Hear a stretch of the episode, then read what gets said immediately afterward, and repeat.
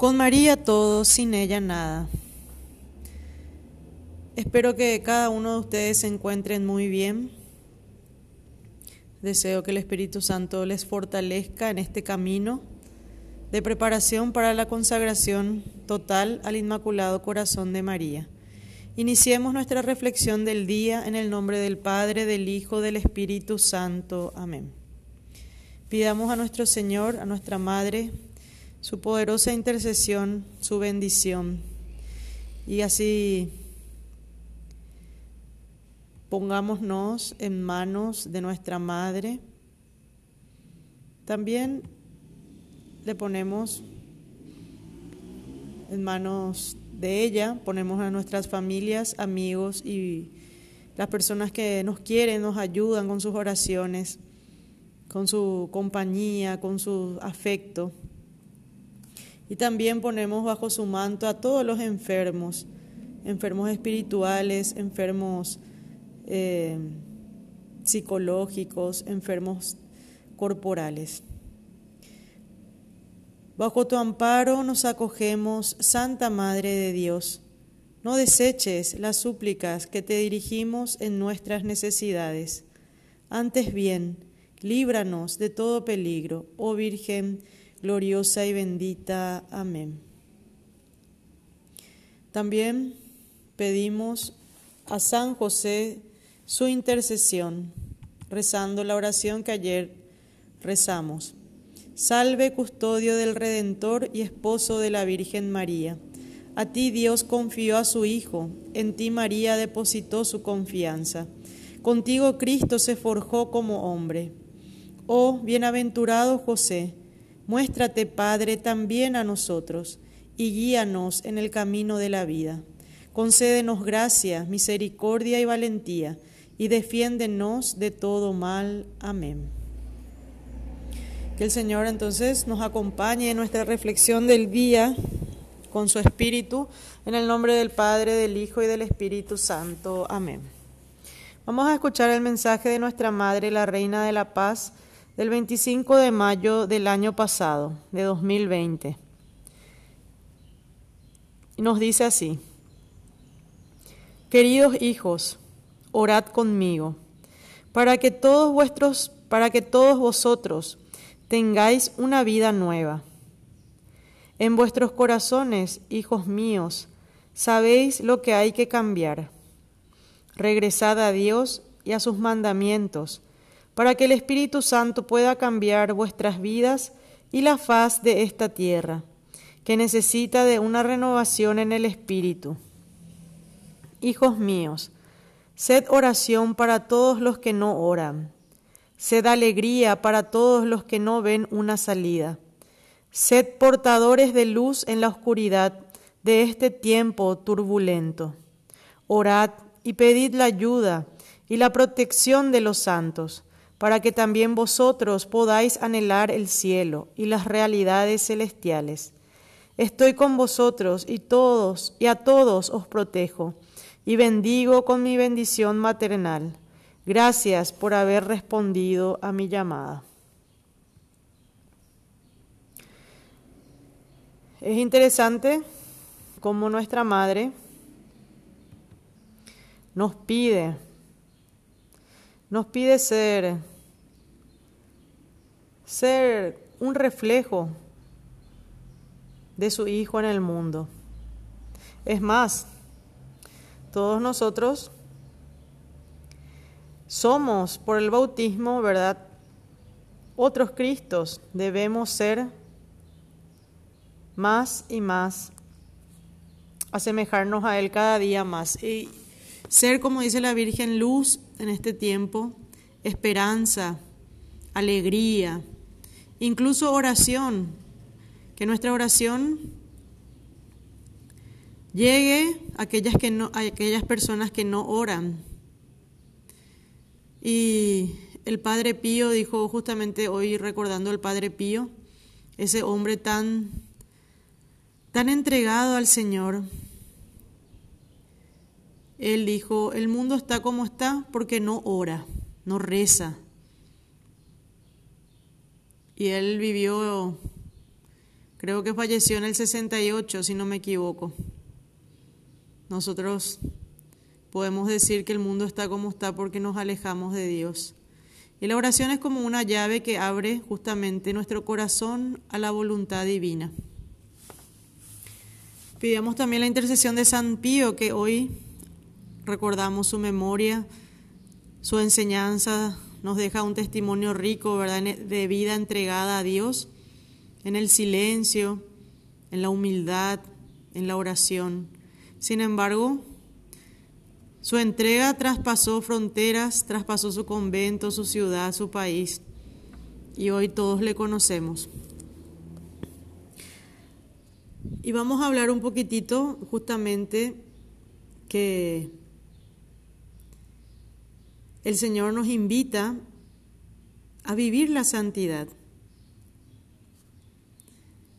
Y los santos nos enseñan muchas cosas. Les invito a que busquen la vida de los santos ahora que tenemos la facilidad en Internet de, de poder conseguir libros, materiales, ¿verdad? de escuchar, ver videos de santos, de su vida, porque en la iglesia tenemos la intercesión de los santos, porque ellos nos muestran que se puede llegar a cumplir la voluntad de Dios, que no es imposible. Por eso en la iglesia tenemos toda clase de santos, de todos los orígenes, de todos los de las clases sociales, las edades. Uno quiere reflexionar sobre la vida de un santo niño. Tenemos santos niños en la iglesia. Podemos decir, bueno, yo, pero yo soy una persona eh, ignorante. Hay santos que tampoco llegaron al estudio. Son santos grandes. Yo no sé leer, yo no sé escribir. ¿Alguien me puede ayudar? hoy en día, como dijimos, a escuchar, a ponerme un video. Incluso podemos buscar en internet, ¿verdad? A través de nuestras de nuestra voz diciendo, el buscador enseguida capta la voz y nos pone ahí a nuestro alcance lo que estamos buscando.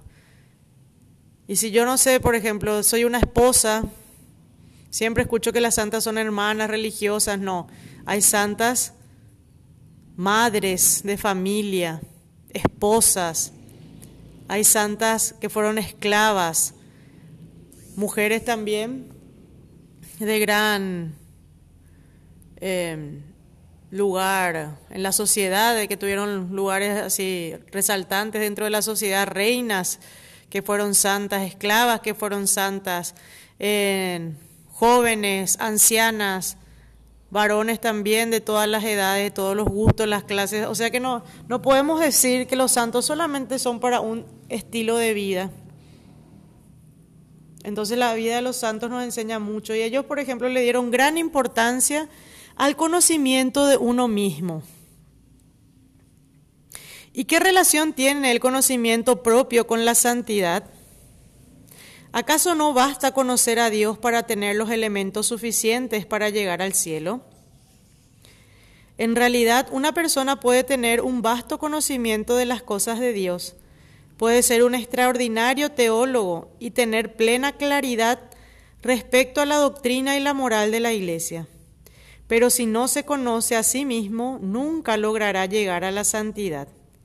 Aunque la doctrina es una sola y la moral está bien definida, el hombre que la asimila y vive es un ser bastante complejo y requiere conocerse muy bien para poder dar fruto abundante. Antes de entrar en el conocimiento particular de cada uno, debemos conocer en general quién es el hombre. De casi todas las cosas que conocemos, ¿verdad? ¿Quién es el hombre? Y es importante porque en todo, como dice aquí, todos los santos han pasado por este conocimiento, este autoconocimiento. Y eso nos ayuda también la oración, la reflexión, leer la palabra de Dios. ¿Qué me dice Dios? ¿Por qué? ¿Y qué soy yo? ¿Qué pienso yo? ¿Cuáles son mis gustos? ¿Qué quiero? ¿Qué no quiero? Debemos conocerle, conocernos, ¿verdad? Entonces, ¿de dónde venimos? ¿A dónde vamos? ¿Cuál es nuestra misión? ¿Por qué fuimos creados? ¿Podemos ver eso? Hoy, con la ayuda de la tecnología, podemos conocer mucho más sobre el origen del, del ser humano, ¿verdad? Y cuando uno lee así la historia, se da cuenta que Dios es tan impresionante, como Él, ¿verdad?, nos va llevando de la mano y Él nos hace conocer más profundamente también toda la naturaleza. Y todas las disciplinas eh, de estudio, ¿verdad?, tienen su visión sobre el hombre. Pero sabemos nosotros que una respuesta satisfactoria de quién es el hombre, cuál es su naturaleza, su origen, su fin, ¿verdad? Nos va a dar Dios. ¿Por qué? Porque Él es nuestro creador. Y nadie más que Él puede darnos a conocer lo que somos. Estas respuestas se van todavía más claras a partir de la encarnación del Verbo de Dios. O sea, cuando Jesús se hace hombre. Él nos revela plenamente al propio hombre y nos descubre la sublimidad de nuestra vocación. Vocación significa a lo que estamos llamados a ser. Vocación significa llamada. Todos tenemos una vocación eh, que compartimos. Primero, la vocación a la vida. Todos estamos aquí vivos gracias a que Dios nos llamó a la existencia. Luego todos somos cristianos. Dios nos llamó a formar parte de su iglesia, de su familia, del cuerpo místico de Cristo que es la iglesia. Y luego tenemos la vocación que es para todo bautizado, que es la vocación a la santidad. Entonces, ¿Quién nos revela plenamente al hombre o lo que somos? Es Jesús, el Dios hecho hombre. ¿Y cuál es el origen del hombre? El libro del Génesis, en sus dos primeros capítulos, nos esclarece el misterio del origen del hombre. Dios creó al hombre a su imagen. A imagen de Dios lo creó. Varón y mujer los creó. Lo primero que queda claro es que el hombre es criatura. Fuimos creados, no somos creadores. No somos el creador. Nadie se puede dar a sí mismo vida. Nadie puede dar vida de la nada. Algo, ¿verdad? No somos creadores como Dios. Sí, tenemos la gracia por, ser semejantes a Él, de, con nuestra creatividad, inteligencia. Decimos que, que, creamos la mesa, la silla, ¿verdad? Pero verdaderamente el material, la materia prima ya existía, ¿verdad? Nosotros tenemos la capacidad de modificar la naturaleza, la madera convertimos en silla, eh, el cuero ponemos como tapizado, el fuego para hacer el asado, vamos, vamos también creando, pero desde algo que ya existía. Y nosotros no nos autocreamos, fuimos creados por Dios. Nadie pidió nacer. Por tanto, no somos dioses, no somos Dios. No tenemos nuestra razón de ser en nosotros mismos, sino en Dios que nos creó. Cuando el hombre se pone como medida de todas las cosas olvidándose de Dios, de nuestro Creador, entonces traicionamos nuestro propio origen, cayendo en la idolatría de la propia persona, y acabamos afirmando una autonomía que nos, nos termina destruyendo. Al desconocer su origen, ¿verdad? Perdemos también la noción de lo que somos. No sé de dónde vengo ni a, dónde voy. El origen es muy importante. Entonces somos criaturas, somos hijos de Dios. Venimos de Él y a Él volvemos. Eso es nuestro origen y ahí está nuestro fin. Eso tenemos que tener en claro en primer término. Porque el hombre no solo es criatura de Dios, sino que es una criatura del todo especial. Porque se acuerdan que Dios creó toda la naturaleza. Nosotros somos una criatura especial, somos imagen y semejanza de Dios. El ser imagen y semejanza de Dios nos indica que participamos de su misma naturaleza. Somos sus hijos. De todas las criaturas visibles, solo el hombre es capaz de conocer y amar a su Creador. Es la única criatura en la tierra a la que Dios ha amado por sí misma. Solo Él está llamado a participar por el conocimiento y el amor en la vida de Dios. Esto dice el catecismo en el numeral 356. Miren qué hermoso. Somos, solo nosotros, los seres humanos, fuimos hechos a su imagen y semejanza. Esto quiere decir que participamos de su misma naturaleza, somos sus hijos. Y Dios, de todas las criaturas que, que hizo, que creó, somos nosotros los únicos capaces de amar y conocer a nuestro Creador el mar, el sol, las estrellas no conocen a Dios, ¿verdad? No tienen la inteligencia, no tienen esa característica del ser humano. Nosotros somos la única criatura en la tierra a la que Dios ha amado por, por sí misma. Por el hecho de ser personas, Dios nos ama, porque Él nos creó justamente por amor. Solo Él está llamado, o sea, nosotros estamos llamados a participar en la vida de Dios. Por haber sido hechos a imagen y semejanza de Dios, tenemos la dignidad de persona. No es solamente que somos algo, sino que somos alguien. Capaces de conocernos, de poseernos, de darnos libremente y entrar en comunión con otras personas. Somos llamados por la gracia a una alianza con nuestro Creador.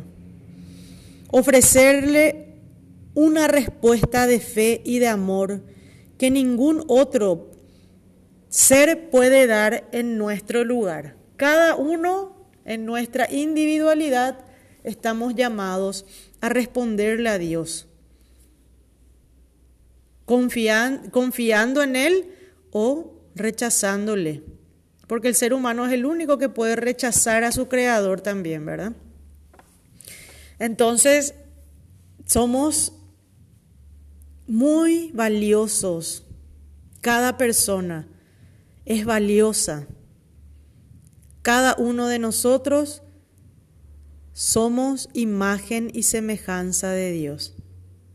Ahora vamos a mirarnos al espejo. Cuando nos miremos al espejo, van a decirse ustedes, soy imagen y semejanza de Dios. Soy valioso, soy valiosa. Dios me ama, me dio vida, me dio existencia para amarle también a Él y conocer la felicidad. Mírense al espejo y díganse ustedes mismos. Pero además, desde la creación, Dios nos creó varón o mujer, al hombre, al género humano, ¿verdad? Solamente podemos ser varón o mujer. Como un complemento mutuo, esta realidad hace parte de la naturaleza del hombre y no es un rol inventado por ninguna cultura. Somos creados en una perfecta igualdad en tanto que personas humanas. Y así el hombre y la mujer, varón y mujer, ¿verdad? Somos o tenemos la misma dignidad de imagen de Dios. En su ser hombre y en su ser mujer reflejamos o refleja la humanidad, ¿verdad? La sabiduría y la bondad del Creador. No obstante, Dios no es en modo alguno imagen del hombre, a imagen del hombre. O sea que Dios es Dios Él no está hecho a nuestra imagen, sino que nosotros estamos hechos a su imagen, ¿verdad? Dios es puro espíritu, en el cual no hay lugar para la diferencia de sexos. Dios entonces es puro espíritu, no es hombre ni mujer. Así Dios en su naturaleza misma, ¿verdad? Por eso la imagen de Dios está en nosotros, varones y mujeres, porque Dios nos dio esa capacidad en su inmensa sabiduría, pero nosotros somos reflejos de Él, o sea, somos imagen de Él y eh, no, Él de nosotros. Pero además, desde la creación, Dios creó entonces al hombre y a la mujer con la misma dignidad, la misma naturaleza también. El hombre es una unidad sustancial de cuerpo y alma. La persona humana creada imagen de Dios es un ser a la vez corporal y espiritual. El relato bíblico expresa esta realidad con un lenguaje simbólico cuando afirma que Dios formó al hombre con polvo del suelo e insufló en sus narices aliento de vida, y resultó el hombre un ser viviente. El alma designa también lo que hay de más íntimo en el hombre y de más valor en él, aquello por lo que es particularmente imagen de Dios. Alma significa el principio espiritual en el hombre eso está en el Catecismo numeral 363. La Iglesia enseña que cada alma espiritual es directamente creada por Dios, no es producida por los padres, y que es inmortal, no perece cuando se separa del cuerpo en la muerte, y se unirá de nuevo a Él en la resurrección final. Esto está en el Catecismo en el numeral 366. Entonces somos una unidad sustancial de cuerpo y alma. El cuerpo, lo material, nos heredan los padres, ¿verdad? Los genes, los que hace que seamos nosotros, nos heredan nuestros padres. Pero el alma es dado directamente de Dios en nuestra concepción recibimos eso, ¿verdad? Y somos cuerpo y alma, no somos dos cosas, dos realidades separadas. No anda un cuerpito por ahí y el alma por ahí. Somos uno. No tenemos que tratar de dividirnos porque ahí, ahí aparecen los problemas, ¿verdad? Justamente. Nos preocupamos solamente de una parte y no de la otra. Nosotros somos uno. Tenemos que cuidar nuestro cuerpo, pero también nuestra alma. El alma entonces es directamente creada por Dios y no por los padres, producida por los padres. Es inmortal. Posee dos facultades que llaman, el hombre posee dos facultades que llaman superiores, el entendimiento y voluntad el entendimiento iluminado por la fe y la voluntad ayudada por la gracia disponen al hombre para cumplir la voluntad de Dios. Nuestra, nuestra razón, nuestra inteligencia tiene una gran capacidad para captar todo lo que nos rodea, crear, ¿verdad? Investigar todos estos avances científicos, nos da el Señor algo de su capacidad de, creador, ¿verdad? Algo de su capacidad de creación, de, nos ayuda a, a, nosotros poder crear cosas de, claro, ya dijimos de algo ya existente, ¿verdad? El avión, ¿quién se iba a imaginar que el ser humano iba a volar? Hoy se puede cruzar todo el océano para llegar al otro continente, ¿verdad? 200, 300 personas en un avión. Qué, qué genios. Podemos llegar a la luna. Hay satélites artificiales, ¿verdad? Que, que van tirando. Ahora también ya se habla de la basura espacial. El ser humano ya está contaminando hasta el universo, imagínense. Entonces, em, Dios nos regaló esa capacidad. Y este entendimiento, ayudado de la fe, nos ayuda a comprenderle a Dios y las cosas que ya superan nuestra capacidad racional, ¿verdad? Que la luz de la fe nos ayuda a comprender. Esto que estamos hablando de Dios, que Él es un ser puramente espiritual, ¿verdad? Después vamos a profundizar en el tema también con Jesús en su encarnación, vamos a ver, ¿verdad? Cómo este Dios se hace hombre y hay gente que no puede entender esto. Le falta esa luz de la fe, ¿verdad? La fe es confianza en Dios, en lo que Él nos enseña. Y también tenemos la voluntad que, gracias a la ayuda de la gracia divina, podemos cumplir lo que Dios nos manda. Porque todo lo que Dios nos pide es porque podemos conseguirlo, podemos hacer eso. Dios no nos va a pedir algo imposible. Acuérdense que Él nos creó y nos conoce muy bien. El entendimiento es la capacidad que tiene el hombre para pensar, para buscar y hallar la verdad a través de la mente y de la razón. Gracias a esta capacidad el hombre puede entender y aprender, imaginar y memorizar. Puede hacer grandes descubrimientos e inventar cosas maravillosas. Puede mejorar el mundo, pero lo más importante es que, gracias a su entendimiento, el hombre puede llegar a conocer la verdad.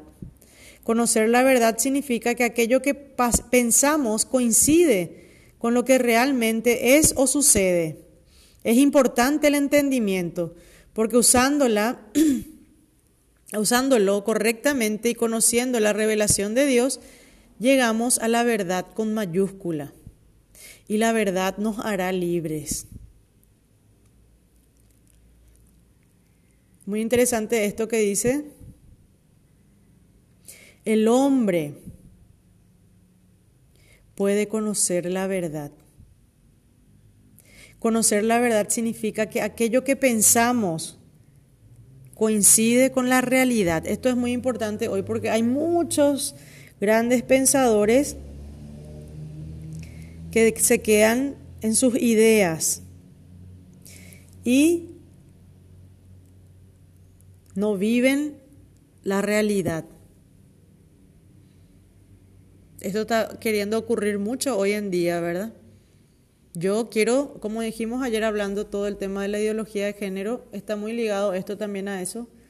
Porque, por ejemplo, yo, yo me imagino, yo quiero, o yo me veo, creo, ¿verdad? Que soy un varón atrapado en el cuerpo de, de una mujer. Entonces yo creo en mi cabeza, eso yo tengo. Pero yo no puedo dejar de lado la realidad. No puedo dejar de lado la realidad, lo que soy. Entonces es importante lo que dice acá. Lo que yo pienso tiene que coincidir con la realidad. Y es importante este entendimiento porque gracias a este entendimiento, usándolo correctamente, esta nuestra inteligencia, podemos conocer la revelación de Dios y podemos llegar a la verdad con mayúscula y esta verdad nos hará libres. Hay muchos científicos ateos que fueron ateos, pero cuando se busca la verdad con sincero corazón, sincera eh, intención, no para que yo gane nomás, sino buscando la verdad, se encuentran con Dios en sus propios descubrimientos. El que descubrió el genoma humano, donde está toda nuestra información genética, dijo verdaderamente, él era un ateo eh, acérrimo, un ateo de los grandes ateos, ¿verdad? Y dijo, al encontrarse con el genoma humano, descubrir toda esa información que nosotros tenemos dentro nuestro, dijo, esto es verdaderamente obra de alguien superior. No puede ser que células que no tienen inteligencia se unan tan bien perfectamente que formen órganos, que formen esto, que formen aquello, proteínas que están ahí, que formen esto y aquello, que no son inteligentes, que no tienen una inteligencia. Y dijo él, verdaderamente existe Dios. Y así como él, muchos otros, que cuando uno busca la verdad, le va a encontrar a Dios, le está buscando a Dios. El científico, el, la persona, sea quien fuere y sea lo que sea que haga, si busca la verdad con un corazón sincero, ¿en qué sentido sincero? Que no, que no pone sus intereses ahí, ¿verdad? Porque muchos, por ejemplo, que pregonan la verdad, pregonan en realidad sus intereses. Y cuando uno busca la verdad en algo, con un sincero corazón, sin poner sus gustos, sus caprichos o sus intereses, le va a encontrar a Dios. Y el hombre que encuentra a Dios va a ser libre. Y esta verdad con mayúscula nos interpela, ¿verdad? Pero el hombre no solo piensa, sino que también tiene voluntad, quiere. Es decir, el hombre busca aquello que le atrae. La voluntad es la capacidad que tiene el hombre para moverse hacia un bien que desea. La voluntad busca siempre un bien que ha sido pensado y prestando, prestando a ella anteriormente por el entendimiento. La voluntad se mueve para alcanzar la felicidad que la inteligencia piensa que le dará tener el bien deseado. Es importante la voluntad porque con ella podemos practicar, podemos y practicamos la virtud. La repetición habitual de, un buen acto de la voluntad se denomina virtud y la repetición habitual de un mal acto se denomina vicio. Entonces por eso es importante educar la voluntad. La voluntad es, ¿verdad? Ese movimiento es la capacidad que tenemos de movernos hacia un bien que deseamos. Que nosotros pensamos que ese bien me va a dar felicidad. El cuerpo del hombre participa de la dignidad de la imagen de Dios. Nuestro cuerpo es sagrado. El cuerpo humano precisamente porque está animado por nuestra alma espiritual y toda nuestra persona humana es la que está destinada a ser en Jesús, en el cuerpo de Cristo, el templo del Espíritu Santo. En el cuerpo se encuentran las facultades inferiores, las pasiones, sentimientos, emociones. Estas deben estar sometidas a las facultades superiores. Entonces, tenemos que eh, valorar, cuidar nuestro cuerpo, amarnos así como somos, buscar nuestra salud, cuidarnos, alimentarnos bien, descansar bien, hacer ejercicio, también recrearnos, eso es bueno. Hay una máxima que dice, ¿verdad? Cuerpo sano en mente sana. Si yo tengo un cuerpo sano, mi mente también va a estar, porque yo voy a estar constantemente buscando el bien. Es por eso que yo debo cuidar mi cuerpo y respetar el de los demás, porque es templo del Espíritu Santo. Templo del Espíritu Santo. Antes del pecado original, el, del pecado original, el hombre vivía en estado de santidad y justicia originales. El estado de justicia original traía para el hombre un, traía para el hombre una serie de gracias especiales. Estaba en amistad con su Creador y en armonía consigo mismo y con la creación en torno a él. Tenía participación de la vida divina. Todas las dimensiones de la vida del hombre estaban fortalecidas. El hombre no debería no debía morir. Experimentaba la armonía interior de la persona humana, la armonía entre el hombre y la mujer, la armonía entre la primera pareja y con toda la creación. Las facultades eh, también del cuerpo, ¿verdad? Teníamos un dominio sobre nosotros mismos. Teníamos, ¿verdad? Eh, nos hallábamos en una manera íntegra, de una forma íntegra. Ordenado y todo su ser, todo nuestro ser, por estar libre de esta concupiscencia, estábamos integrados. No, es que hoy, por ejemplo, estoy, estamos un poco desintegrados. Se ve en la. Se ve en nuestra sociedad, ¿verdad? Y en cada uno de nosotros también podemos mirar que a veces, por ejemplo, sabemos que estamos haciendo mal, pero hacemos. Teníamos antes del pecado original esa integración en nuestras capacidades, nuestra voluntad, en nuestro pensamiento, ¿verdad? Teníamos, eh, no estábamos heridos por el pecado. El pecado original en el hombre entonces pierde este estado de justicia original, pero gracias a Dios, gracias a la redención, todas estas gracias serán devueltas, ¿verdad? Para gloria de Dios y por la gloria también de la nueva creación en Cristo. Así pues, la gracia de la redención hace del hombre caído una criatura nueva y le da dignidad de hijos de Dios. De esta manera, ante la pregunta ¿quién sos o quién soy? no hay mejor respuesta y nada que defina más al hombre que responder soy hijo de Dios. Soy hijo de Dios. Finalmente es importante decir que Dios hizo al hombre libre. Dios ha creado al hombre racional, confiriéndole la dignidad de una persona dotada de la iniciativa y del dominio de sus actos. Quiso Dios dejar al hombre en manos de su propia decisión, de modo que busque a su Creador sin coacciones y adhiriéndose a Él, llegue libremente a la plena y feliz perfección. El hombre es racional y por ello semejante a Dios. Fue creado libre y dueño de, sus actos. Somos dueños de nuestros actos, ¿verdad? ¿Y cuál es nuestra misión? es la de conocer, amar y servir a Dios.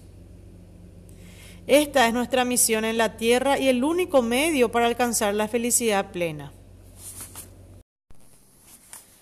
Fuimos creados entonces para la santidad. Buscamos la santidad para dar la gloria a Dios.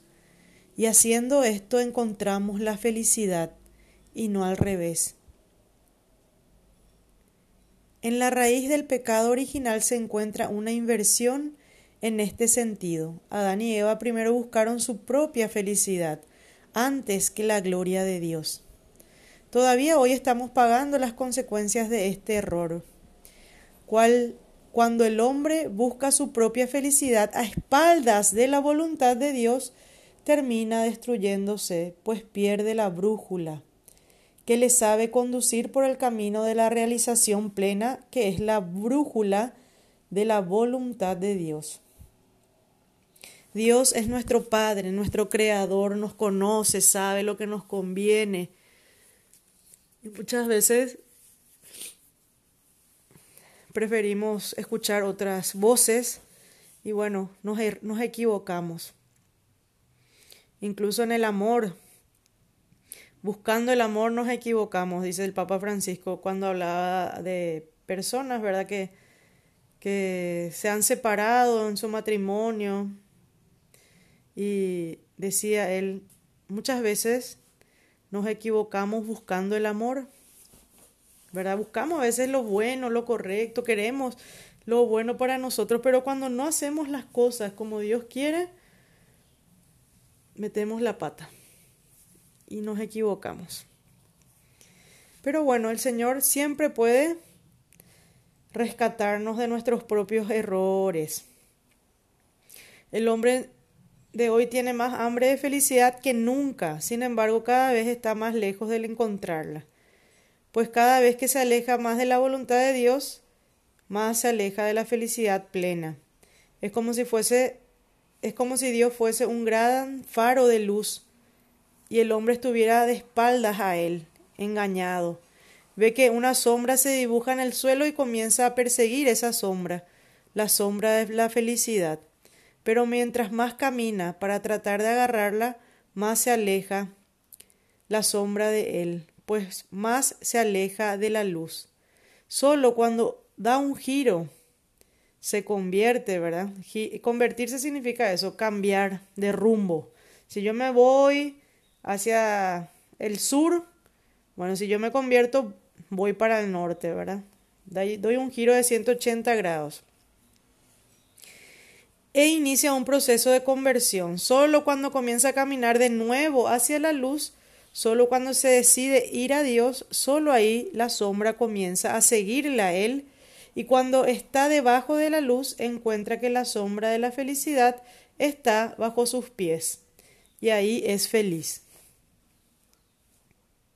Todo lo demás que el hombre haga, por bueno y noble que sea, debe estar subordinado a esta búsqueda de la santidad, a este conocer, amar y servir a Dios, a este cumplimiento de su voluntad. El hombre no vive para ser ingeniero o doctor, o padre o madre de familia, ni abogado, ni soltero, ni casado, ni presbítero. El hombre vive para ser santo, y todo lo demás es un medio para llegar a esa santidad.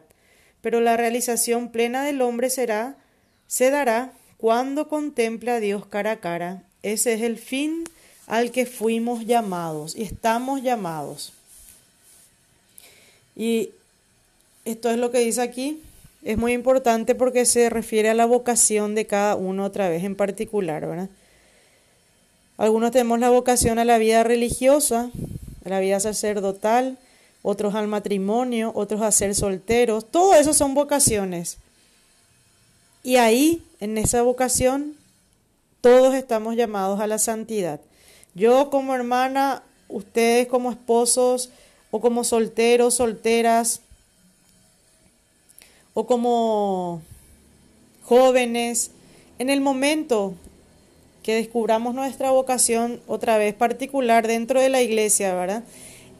Eso es un medio donde yo me voy a realizar y donde yo voy a, tengo que alcanzar la santidad. Nosotros no nacimos, como dice así, para ser doctores o, o enfermeras o arquitectos o hermanas, sino que nacimos para ser santos. Y el Señor nos pone cada uno otra vez en un lugar particular para, que llamamos vocación, ¿verdad? Para que ahí nos realicemos en la santidad. Y hoy los padres, por ejemplo, no quieren hablarle a sus hijos de las vocaciones, sobre todo si están llamados hacia la vida consagrada, ¿verdad? Es muy importante también esto, descubrir tu lugar, donde Dios te llama para servir y para santificarte. En el matrimonio, justamente ayer participé en un casamiento y el sacerdote le decía, fulano, ahora vos tenés que vivir la santidad con tu esposa y los dos deben ser santos por este camino que el Señor les puso, que es el matrimonio que es importante, que a veces ni pensamos, ¿verdad? Y menos enseñamos. Bueno, nuestro fin entonces es verle cara a cara a Dios, es gozar de su presencia, de la felicidad plena. Ese es nuestro fin. Todos estamos llamados al cielo. Y tenemos que vivir ya eso aquí, como decía Santa Teresita, yo quiero vivir mi cielo haciendo bien en la tierra. Ahora empiezo ya mi cielo, ahora. No cuando me muera. Allá se va, va, se va a sellar este caminar, ¿verdad? Ahora empezamos nosotros ya el cielo, buscando la santidad, vivir en santidad, ¿verdad? Y todo lo que dijimos, todo lo anterior, es la generalidad de lo que el hombre debe conocerse de sí mismo. Sin embargo, existen particularidades sumamente necesarias para llegar a la santidad, sabiendo que nuestra meta es esa. Debemos conocernos a nosotros mismos, que nos ayuda para llegar a ella y que nos, nos sirven como obstáculos para alcanzarla. Entonces, eso que nos ayuda a llegar a, la santidad se llaman virtudes. Y estos obstáculos, estas piedras en el camino son los vicios o defectos que tenemos que mejorar. ¿De qué manera podemos potenciar entonces nuestro, nuestras capacidades para llegar ¿verdad? a vivir las virtudes? Las virtudes son lo contrario a los vicios, ¿verdad? La virtud, para que sea una virtud, tiene que ser un hábito bueno y no una cosa pasajera. El hábito es algo constante, ¿verdad? Se tiene que repetir constantemente en mí. Por ejemplo, la oración. Ser una persona orante es una virtud. Y la oración no es que yo de vez en cuando, nomás o cuando me siento mal, voy a rezar. Yo tengo que poner en práctica todos los días. Y eso se hace en mí un hábito y eso me lleva a la virtud. Entonces yo tengo que buscar esos medios para alcanzar las virtudes y desterrar de mi vida los vicios. Hay virtudes que son de tal modo especiales que pues tienen que ver directamente con nuestra relación con Dios, que son llamadas virtudes teologales, la fe, la esperanza y la caridad. También existen virtudes llamadas, llamadas cardinales que nos ayudan en una relación con nuestro prójimo, la prudencia, la justicia, la fortaleza y la templanza. Entonces, tenemos que buscar las virtudes es como una segunda naturaleza a la hora de actuar, pensar, reaccionar, sentir, pues cuando se adquiere estas virtudes, ¿verdad? Hace más fácil hacer el bien. Por ejemplo, la humildad, la pureza, la generosidad, la obediencia, la mortificación, son virtudes que deben cultivar, que debemos cultivar frecuentemente. Por eso que la iglesia siempre nos enseñó esto, ¿verdad? De las virtudes. Empieza con los griegos esto, en verdad, así ya nos hablan de las virtudes, Platón, ¿verdad? Eh, Aristóteles. Y después nosotros, los católicos, tenemos una teología sobre las virtudes, ¿verdad? Que nos ayudan a comprender que estas actitudes estos hábitos tenemos que cultivar, ejercitarnos, buscar, conseguir. Y sabemos, pero a veces nos cuesta, porque hoy en día se promulga o se enseña más eh, falsos valores, ¿verdad? Que le, llama, le llamamos eh, virtudes a lo mejor también o valores y sin embargo son antivalores y se convierten en vicios, ¿verdad? Que van contra estas virtudes que queremos conseguir, contra la pureza, por ejemplo. La, todo lo que se refiere ¿verdad? a las obscenidades que hoy vemos, escuchamos, se pierde el pudor, la modestia, ya no existe más la modestia, el pudor. Pudor es, por ejemplo, en, cuanto a la vestimenta, cuidar tu cuerpo, como decíamos, tenemos que cuidar el cuerpo y a veces nosotros exhibimos, hoy se exhibe todo, todo. Entonces, eh, va contra estas, estas virtudes, ¿verdad? Que enseña la iglesia.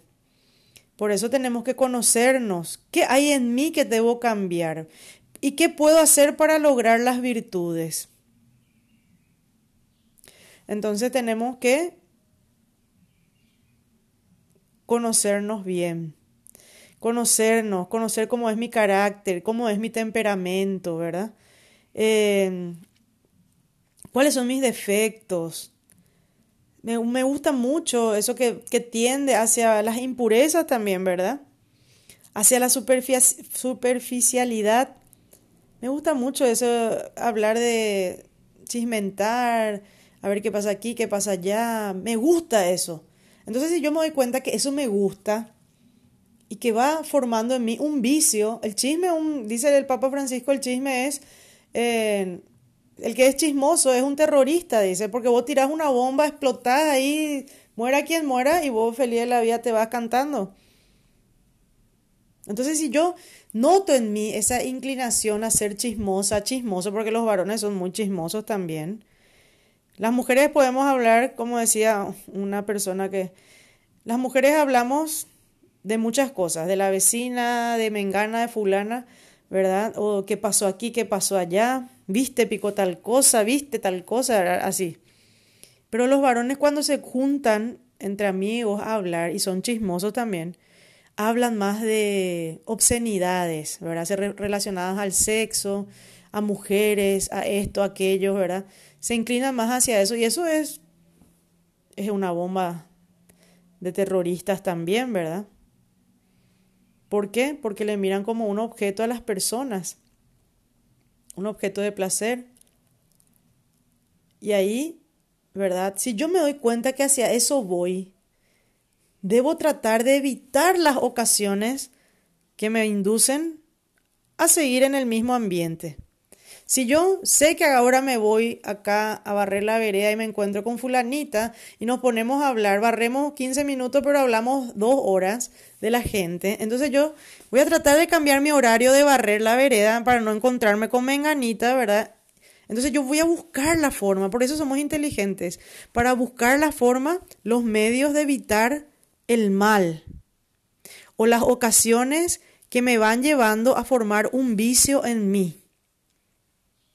Yo, varón, sé que me reúno con mis amigos a tal hora a tomar y hablamos de cosas que no, no son constructivas para la humanidad, sino al revés, generan en mí malos pensamientos, malos sentimientos. Bueno, puedo evitar eso y me pongo a rezar. Me acuerdo había una persona que eh, tenía esa debilidad de tomar Y se fue a la iglesia, se, se, encontró con el Señor, ¿verdad? Pero esto pues es una lucha diaria, ¿no? Es una cosa de un momento y que te curas y ya está todo. Esas inclinaciones que tenemos constantemente están ahí para que en el mejor de los momentos caigamos, ¿verdad? Esta persona dice que justamente le invitaron, ¿verdad? Vamos a tomar algo. Y esta persona dijo, si yo me voy, voy a volver a tomar. Y hace mucho que dejó de tomar porque se quería convertirse, a cambiar de vida. Y dijo, me voy a ir, le dijo. Pero voy a hacer algo primero. Y se fueron los otros y se iba a ir ahí cerca, nomás quedaba el lugar donde se encontraban a tomar. Y dijo esta, esta mujer, era una mujer, voy a rezar todo un rosario primero. Te sentía, dice, esas ganas de irse, de sentarse y de hablar, tomar, estar ahí. Pero después de eso ya le llevaba a hacer cosas, ¿verdad? Que no, no eran tan agradables. Entonces dijo, voy a, sentía mucho esa tentación de ir, pero dijo, voy a rezar primero mi rosario del día y después me voy. Así pensó, ¿verdad? Y se puso a rezar, se puso a rezar su rosario. Y al terminar su rosario ya no tenía esa, esas ganas locas que te llevan a hacer las cosas, ¿verdad? Y se quedó, no se fue. Y no se arrepintió. Entonces, tenemos la capacidad y las herramientas para evitar esas cosas que nos hacen en nosotros formar vicios. Tenemos, podemos, con la gracia de Dios más todavía, ¿verdad? Bueno, y tenemos que conocernos. Por eso ya hablamos de esto, hablamos también del examen de conciencia, ¿verdad? Y cómo es bueno eso para que podamos eh, seguir este camino de santidad. La santidad, entonces, esa unión con Dios y una disponibilidad a hacer su voluntad en nuestras vidas. Y si Dios quiere, de acá alguno de este grupo selecto que está haciendo esta consagración, quiere algún día que estén ahí en un altar, sean reconocidos como santos para toda la iglesia, gloria a Dios, así como San Pío. Pero todos estamos llamados a la santidad. Algunos van a ser de altares, como San Pío, ¿verdad? Y los santos que tenemos en el, en el santoral de la iglesia. Y otros no. Que en el anonimato viven su vida y su santidad día a día. Pero la gloria para ellos también. El santo que Dios quiso que sea un santo de altar, que sea reconocido, sus obras, sus virtudes, justamente para ser santo hay una parte que tiene que superar, eh, demostrar que vivió las virtudes heroicas, se llaman. Se estudia pues la vida de las personas que, que van a ser o se quiere canonizar, ¿verdad? Se abre todo un proceso, no es así nomás que, ah, esta es santa, ah, bueno, santo mañana ya le dieron su día, no. Se hace un proceso largo y una de, una de los, uno de los procesos es se tiene que comprobar que esa persona vivió las virtudes heroicas. ¿Y cuáles son? Justamente practicar las virtudes a pesar de las adversidades.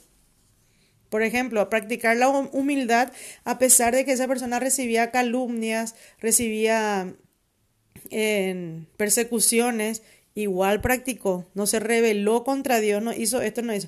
El Padre Pío, que estamos hablando de él justamente, fue perseguido por sus propios hermanos de congregación y por la propia jerarquía eclesial que le suspendieron a él de ejercer misa pública, de, celebrar misa pública, de confesar, de comunicarse. Estuvo como 10 años encerrado, solo podía en, en, lo privado, ¿verdad?, celebrar la misa, pero ni contacto tenía que tener con la gente.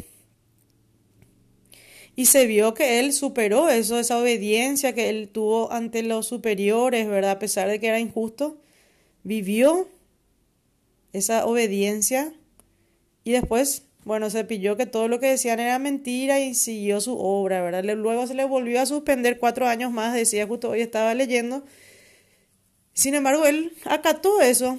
Decía, bueno, esto no es mi obra, es de Dios, que se haga su voluntad y él aceptaba. Y esas son las virtudes heroicas, a pesar de esas persecuciones, de esas injusticias que él pasaba, seguía con, con lo que Dios le pedía. Y a nosotros nos pide también vivir las virtudes, ¿verdad? Heroicas también, porque muchas veces somos incomprendidos, sufrimos injusticias, hablan de nosotros. ¿Pero qué? ¿Qué vamos a hacer si con Jesús aprendimos? Si Jesús murió en la cruz, si a Jesús le escupieron, le pegaron, se burlaron, le difamaron, le torturaron, ¿Qué? Nosotros qué si somos simples mortales, ¿verdad? Que no hemos de pasar. Pero ahí está Dios para sostenernos, incluso en esos momentos difíciles. Bueno, entonces el conocimiento es una herramienta importante para nuestro caminar en la fe, para nuestro caminar en esta vida que el Señor nos llama a ser santos. Entonces yo les invito a buscar en ustedes hallar esas virtudes que ustedes diariamente manifiestan y no se dan cuenta. A lo mejor una de ustedes es muy generosa, esa es una virtud, la generosidad.